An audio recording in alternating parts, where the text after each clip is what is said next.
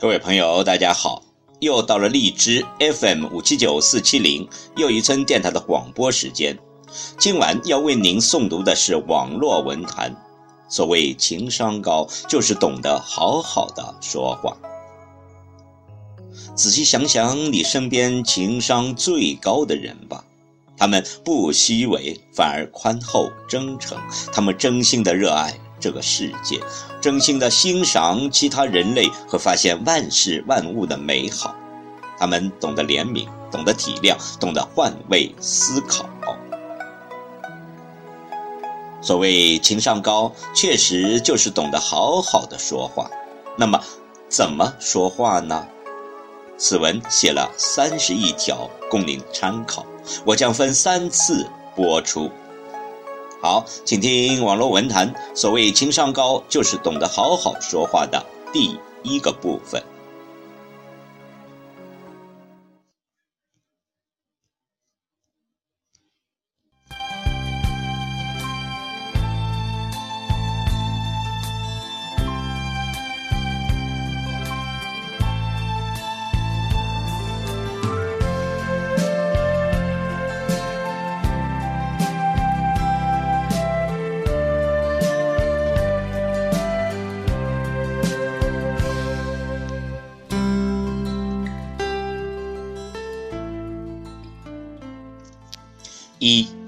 把你说的不对，统统的改成对。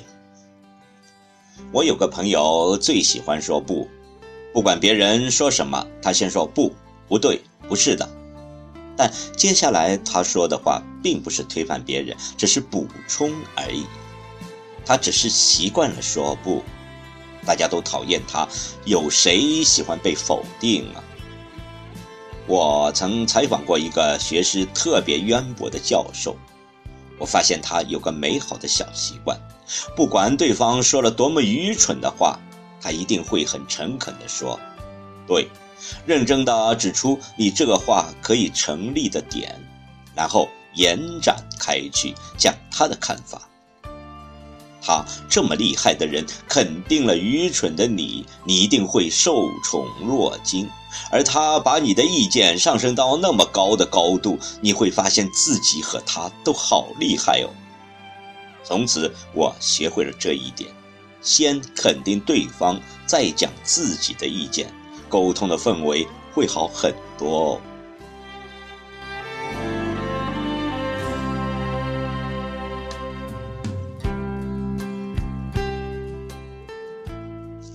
二，说谢谢的时候可以加上你，或者加上对方的名字。谢谢和谢谢你的差别在哪儿呢？谢谢是繁殖，而谢谢你是特指，更走心。更走心。对于陌生人，你说谢谢你；对于认识的人，加上对方的名字，会友善很多很多。三，请别人帮忙的时候，句子的末尾加上“好吗”。千万不要用命令的语气说话，加上“好吗”两个字，就变成了商量的语气，对方会觉得更被尊重。我的一个朋友是上市公司的总裁，他每次让我做什么事，都会加上“可以吗？你方便吗？？”尤其是对待比自己地位低的人，用商量的语气，显得你更有教养。四，聊天的时候少用我，都说你。聊天的时候，每个人都只想聊自己，你讲了自己的经历或者对某件事的看法，然后最后加上你呢？你觉得呢？把话题丢给对方，让对方也有表达的空间和权利，你会变得可爱很多。五，多用我们、咱们，可以迅速的拉近关系。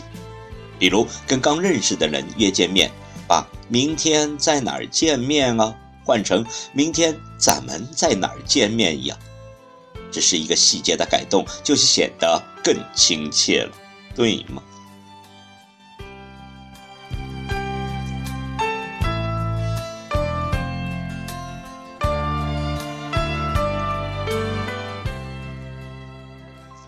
六，赞美别人的时候。不要太空泛，要具体的赞美细节。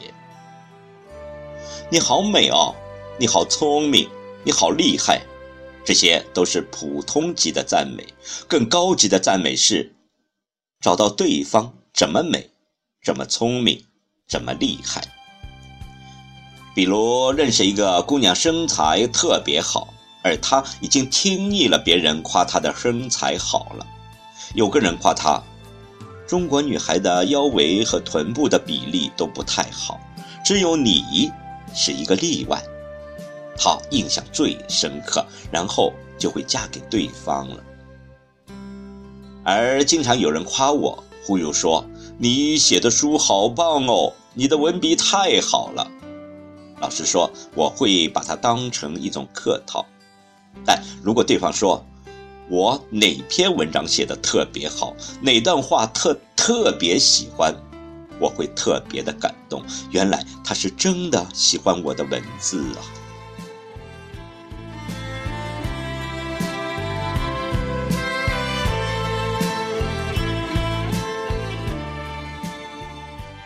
七，赞美别人鲜为人知的优点，赞美他期待被夸奖的部分。